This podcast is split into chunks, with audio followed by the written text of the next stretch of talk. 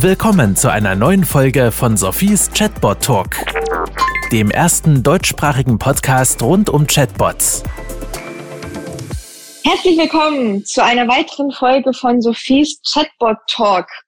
Und heute geht es sehr konkret um die Konzepterstellung von Chat- und Voicebots oder allgemein von Conversational AI-Systemen. Ich habe dazu die Lisa Marie Plagge von Dialogbits dabei. Und bevor wir starten, noch ganz fix ein dickes Danke an meine Partner. Das ist Mesonair, CMM 360 und Quick Creative aus Berlin. Und das nächste Danke geht natürlich an Lisa, die sich jetzt die nächsten 20 bis 30 Minuten Zeit nimmt, um mit mir über den neuen Virtual Agent Guide zu sprechen. Hallo Lisa, vielleicht kannst du ganz kurz dich vorstellen und auch die Teilnehmer begrüßen. Ja, gerne. Hi Sophie erstmal. Vielen Dank für die Einladung. Ich bin Lisa Marie Plagge, ich bin die Produktmanagerin von Dialogbits und bin dort verantwortlich für das Marketing, für den Vertrieb und die Produktentwicklung und genau, wir haben uns ja zusammen Gedanken über diesen Virtual Agent Guide gemacht, der natürlich auch für Kunden beziehungsweise Interessenten äh, sehr interessant ist, beziehungsweise sinnvoll ist, wahrscheinlich sich den einmal anzuschauen. Ja, sehr gut. Jetzt hast du mir eigentlich meine nächste Frage schon fast vorweggenommen. Aber das ist super.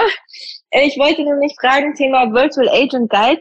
Ich hatte ja vor einigen Jahren schon mal den Chatbot Canvas entwickelt und da habe ich dann einfach gedacht, okay, Jetzt hat sich in den letzten zwei Jahren doch einiges getan. Es macht Sinn, da mal ein neues Update zu machen und bin auf dich zugekommen und habe gefragt, ob du das mit mir zusammen machen willst. Und da warst du gleich sehr positiv. Was ist denn für dich der Grund oder warum denkst du, dass denn Virtual Agent Guide für Unternehmen, die Chatbots schon einsetzen oder noch planen oder auch Voicebots, warum es wichtig ist? Genau, ich glaube, der Virtual Agent Guide ist vor allem wichtig, um sich erstmal mit dem Gedanken eines Chatbots auseinanderzusetzen und den natürlich auch schon ein bisschen grob zu konzipieren. Es ist halt wichtig, dass man nicht direkt losstartet, sondern wirklich einen Plan hat, wie man da vorgehen möchte, um natürlich auch für den Erfolg des Chatbots oder den Erfolg des Chatbots so ein bisschen ja, mitbestimmen zu können durch diese Konzipierung also, dass man quasi nicht so in, ins Grüne startet, sondern genau weiß, was man denn eigentlich damit machen möchte, beziehungsweise ob es auch der richtige Touchpoint für, für die Customer etc. ist. Sehr gut, Dankeschön. Ja, was ich vielleicht noch gerne ergänzen würde, ich glaube, es gibt immer so zwei Seiten. Wir hören vielmals bei mir im Podcast, ja, einfach mal starten. Wir legen mal los, wir testen mal was.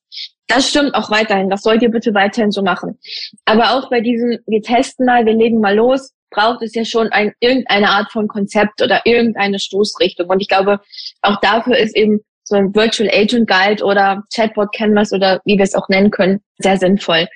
Wir werden jetzt heute in dieser Folge Schritt für Schritt die wichtigsten sechs Stufen des Virtual Agents mal kurz durchgehend ansprechen. Ihr, liebe Zuhörer, könnt ihr dann noch über die Show Notes den ganzen Guide gratis herunterladen. Findet auch noch zusätzliche Unterlagen auf unseren Webseiten. Das aber dann alles in den Show Notes. Aber ich würde sagen, fangen wir doch mal mit der Stage Number One an.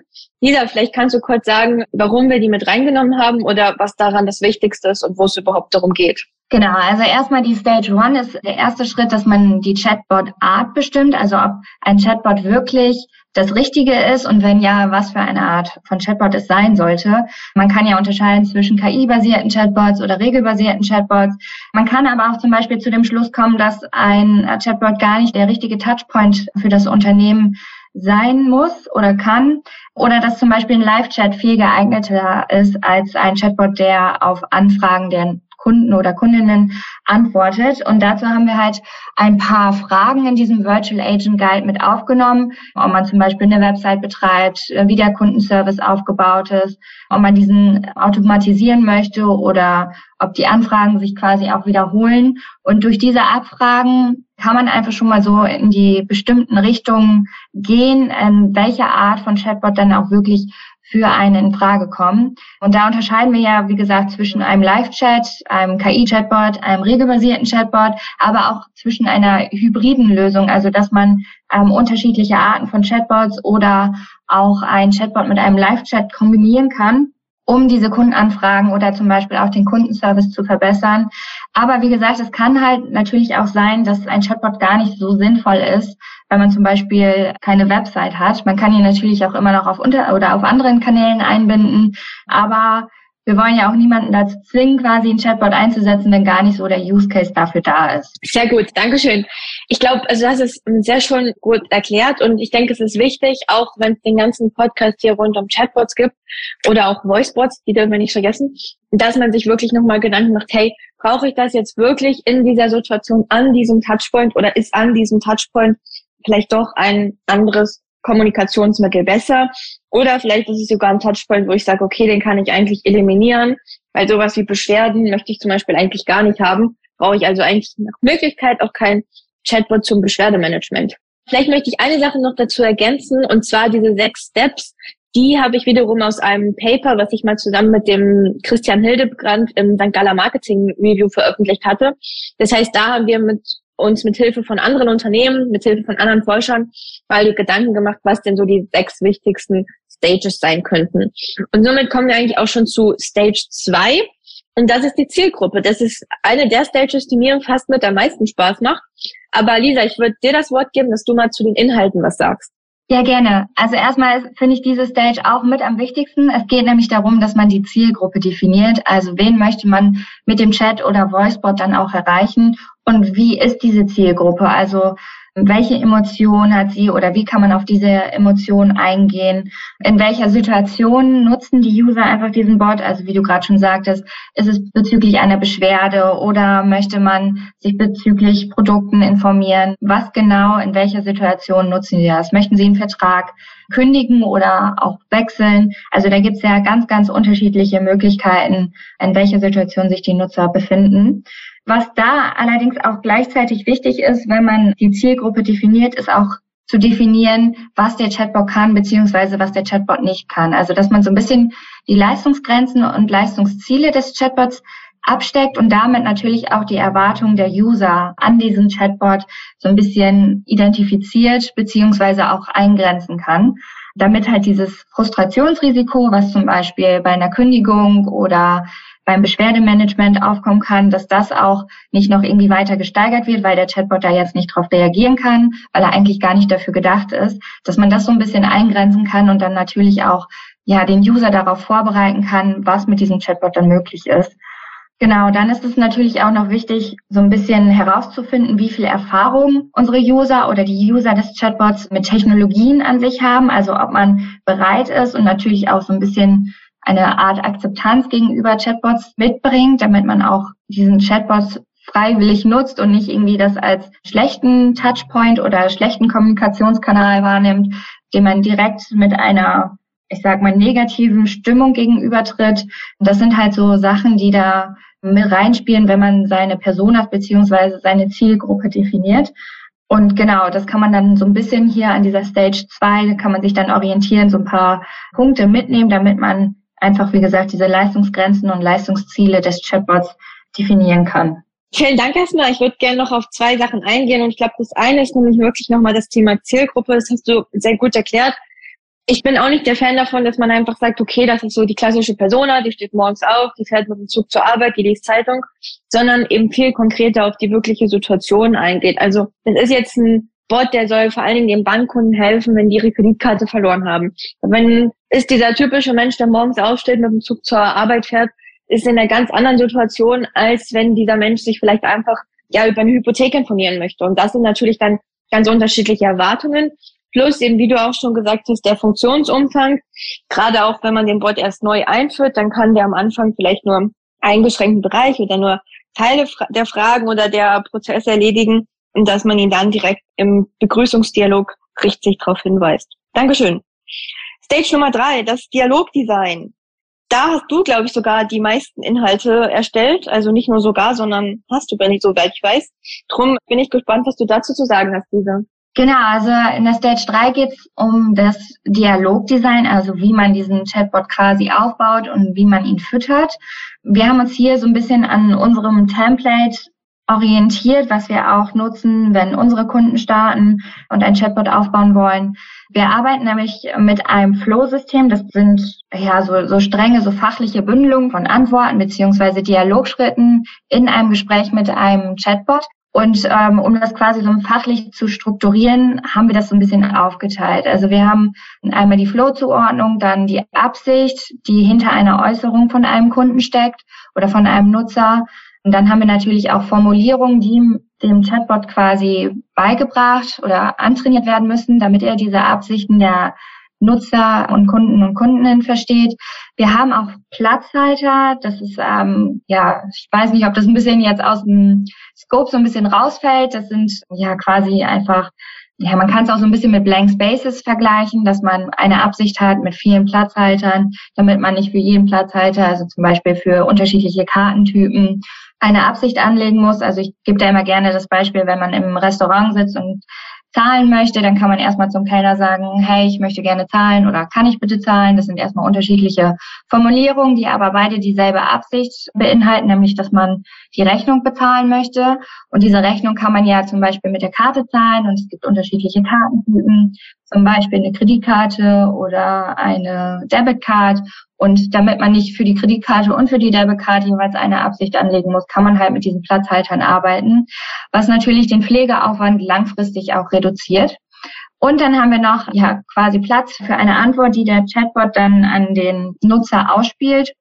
Also zum Beispiel, hey, wenn du jetzt deine Karte verloren hast, so wie du das Beispiel gerade hattest, Sophie, dann wende dich bitte hier dran oder sperre deine Karte direkt jetzt hier im Chat.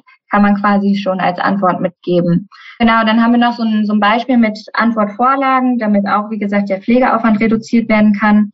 Das sind einfach ja, Vorlagen, die man in den Chat einbauen kann, die sich immer wiederholen. Zum Beispiel, wenn man Feedback abfragen möchte oder Vorschläge zu weiteren Themen macht, dann kann man zum Beispiel sehr gut mit einer Antwortvorlage arbeiten, die dann einfach die, die vordefinierten Antworten da einpflegt. Genau, und das haben wir einfach mal kompakt in diese Stage 3 Dialogdesign gepackt, damit man so einen Überblick hat und sich schon mal Gedanken macht, wie kann der Dialog mit dem, mit dem Chatbot aufgebaut werden, was sind äh, wichtige Absichten oder Anfragen von unseren Nutzern, die da kommen und wie kann ich diese dann natürlich auch optimal beantworten.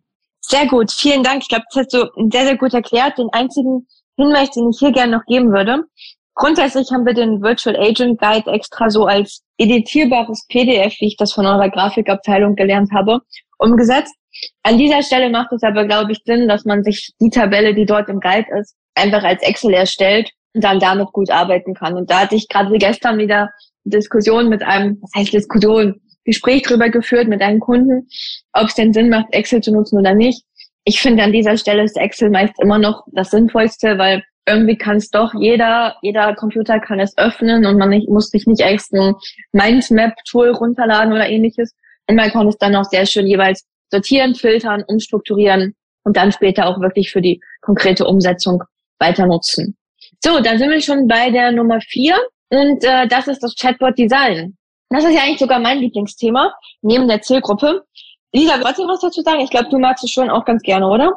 Ich äh, finde tatsächlich die Stage 4 auch neben der Zielgruppe definieren am wichtigsten beziehungsweise am interessantesten. Man kann ja noch so ein bisschen Kreativität auch mit reinbringen. Also so ein bisschen die Persona des Chatbots definieren. Wie soll er sein? Wie soll seine Tonalität sein? Soll er witzig sein? Soll er eher ernst sein? Und das finde ich halt interessant, weil man quasi so einen Virtual Agent dadurch richtig erschafft. Und man kann halt ja seine Kunden damit auch irgendwie noch so ein bisschen besser zusammenbringen, so dass es so ein Gespräch auf Augenhöhe ist, was ich ziemlich wichtig finde, damit dieser Virtual Agent am Ende, also in Form eines Chatbots oder Voicebots, nicht als wirkliche Maschine rüberkommt, sondern wirklich ein natürlichsprachiges Gespräch ermöglicht und natürlich auch so besser auf den Kunden oder auf das Anliegen der User eingehen kann. Und deswegen finde ich äh, die Stage 4 tatsächlich auch sehr, sehr wichtig und auch sehr interessant, so wie du auch. Und genau, also wie gesagt, man kann dadurch die Tonalität definieren. Soll er witzig sein? Soll er eher ernst sein?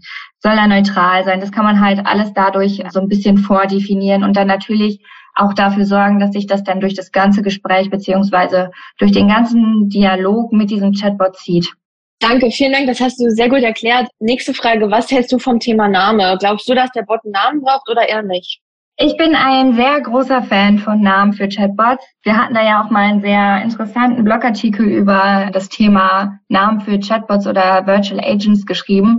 Ich finde es tatsächlich sehr wichtig, damit es halt auch wirklich als neuer Customer Touchpoint wahrgenommen wird und nicht nur als, hey, da sitzt jetzt irgendein, irgendeine Maschine, irgendein Computer, irgendein Roboter meinetwegen auch hinter und der heißt jetzt zum Beispiel einfach nur Chatbot. Finde ich tatsächlich auch ein bisschen langweilig und ich glaube, man kann seine Kunden viel besser damit erreichen, wenn man eben so eine richtige Persönlichkeit gibt. Deswegen bin ich ein großer Fan von Namen.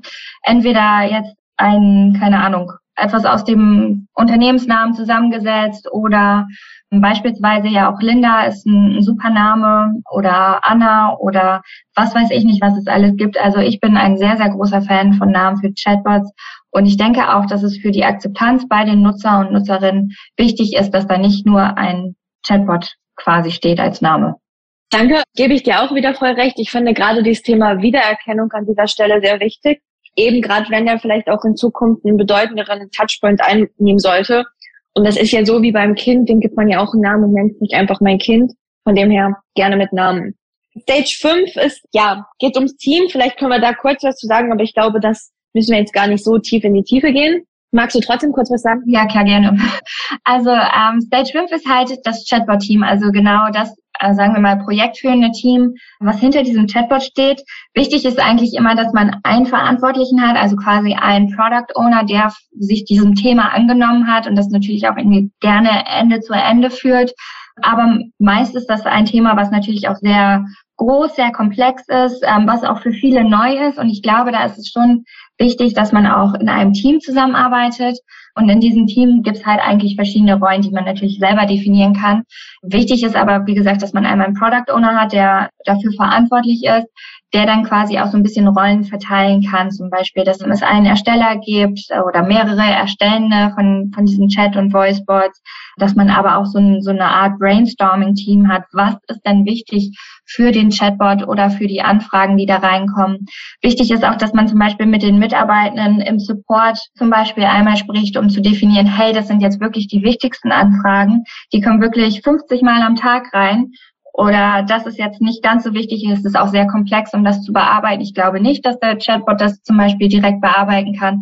Es ist halt wichtig, dass man da in den Austausch mit seinem Team geht, mit den Mitarbeitenden, die quasi am stärksten davon ja beeinflusst werden. Und da haben wir halt so eine kleine Möglichkeit geschaffen, einen Überblick über dieses Team zu schaffen und dann natürlich auch ähm, ja das zu erweitern oder auch Rollen zu definieren. Ja, Rollen und vor allen Dingen auch Verantwortungen. Dankeschön. Und jetzt kommen wir noch zur letzten Stage und die darf bitte nicht unterschätzt werden und bitte auch nicht denken, jetzt sind wir durch, jetzt lassen wir alles sein. Sechste Stage, das Testing unbedingt noch. Lisa, was hast du dazu zu sagen? Testing ist sehr, sehr wichtig. genau, wir haben so einen kleinen Testplan und eine Checkliste nochmal entwickelt für diesen Virtual Agent Guide geht einfach so ein bisschen darum, dass man nicht vergisst, dass ein Chatbot eigentlich nie fertig ist. Also wenn man ihm so ein bisschen was antrainiert hat und quasi diese Chatbot-Art, die Zielgruppe definiert hat, das Dialogdesign und das Chatbot-Design, äh, dann ist es trotzdem wichtig, dass dieser Chatbot auch regelmäßig überprüft wird. Ich meine, Sophie, du kennst es selber, du hast selber einen Chatbot auf deiner Website, du fügst auch ständig ja, neue Themen hinzu oder neue Features, die jetzt mit der Software gekommen sind, mit einem neuen Release. Und man merkt einfach zum Beispiel auch durch die Analyse, die in unserer Software mit drin steckt, dass da immer noch sehr, sehr viel Potenzial hintersteckt, dass man da noch mehr rausholen kann, dass man Anfragen bekommt, wo man vorher denkt, hey, äh, damit habe ich jetzt gar nicht gerechnet, dass unsere Nutzer und Nutzerinnen diese Anfrage stellen, aber es ist gar nicht so schlecht, das nehme ich direkt mit auf.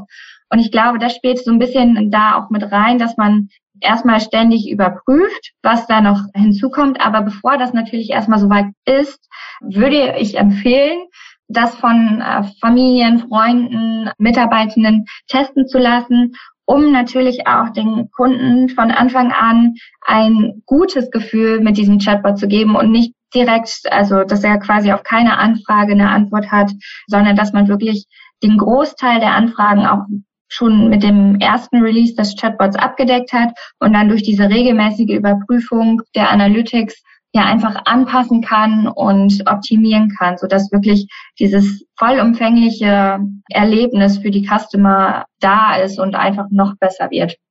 Dankeschön. Äh, ja, ich glaube, das hast du sehr gut ausgeführt und auch schon gut mit Beispielen gemacht. Eben je nachdem, wenn man einen guten Mitarbeiterkreis hat oder genug Mitarbeiter, die es testen können, Familie, Freunde. Es ist auch okay, wenn der Bot am Anfang noch Fehler macht, aber eben man sollte ihn vielleicht schon einmal kurz gegenchecken und häufig ist man ja selbst auch in so einer Blase und weiß gar nicht, was er eigentlich können müsste dann macht es wirklich Sinn, den noch einmal kurz extern zu testen. Ich glaube, das ist halt auch was, was wir uns mitnehmen müssen für diesen Virtual Agent Guide. Ich glaube, diesen können wir auch ständig erweitern und irgendwie noch verbessern, weil da ja auch jetzt neue Technologien hinzukommen oder neue Perspektiven, die man natürlich auch nochmal ergänzen kann. Also ich glaube, für uns ist dieses Review beziehungsweise das Testen auch in der Unternehmenswelt wichtig, um diesen Virtual Agent weiterzuentwickeln. Absolut. Ich glaube, den Guide können wir da auch auf jeden Fall noch weiterentwickeln. Und ähm, ja, insofern, das waren jetzt aber auch schon die wichtigsten sechs Schritte. Wie gesagt, Spielraum nach oben, nach unten. Ich glaube, man muss auch selber für sein Projekt individuell entscheiden, welche Schritte will ich wirklich vertiefter eingehen, welche Schritte überspringe ich ein bisschen oder mache sie vielleicht schneller, je nach Umfang des Projektes. Insgesamt hoffe ich, dass es euch allen eine gute Vorlage bietet. Wie gesagt, wenn ihr dazu Input habt oder Anpassungsvorschläge, auch sehr, sehr gerne. Und ansonsten möchte ich mich äh, zum einen bei Lisa für diese Podcast-Folge bedanken, aber auch beim gesamten Seilockwitz-Team und vor allen Dingen bei der Grafik, die das, wie ich finde, sehr, sehr schön umgesetzt hat, dass ihr das mit mir zusammen gemacht habt. Und danke jetzt auch nochmal meinen Podcast-Partnern, Mesonair, CMM 360 und Core Creative. Und ja, da würde ich mich direkt verabschieden und das allerletzte Wort an die Lisa übergeben. Ja, vielen Dank für die Einladung zum Podcast, liebe Sophie. Ich werde das Danke auch noch gerne an unsere Grafikabteilung und das ganze Team weiterleiten. Es macht immer sehr viel Spaß, mit dir zusammenzuarbeiten. Und genau, das war es soweit auch von meiner Seite. Ich bedanke mich natürlich auch bei den Zuhörern und freue mich, wenn ihr den Virtual Agent Guide natürlich auch benutzt und uns ein bisschen Feedback zukommen lasst. Okay, dann bis zum nächsten Mal. Das war Sophies Chatbot Talk. Kennst du schon Sophies Buch Digitale Freunde? Darin erfährst du alles darüber, wie Unternehmen Chatbots erfolgreich einsetzen können. Bestelle jetzt dein Exemplar auf Sophies Webseite www.100mark.ch.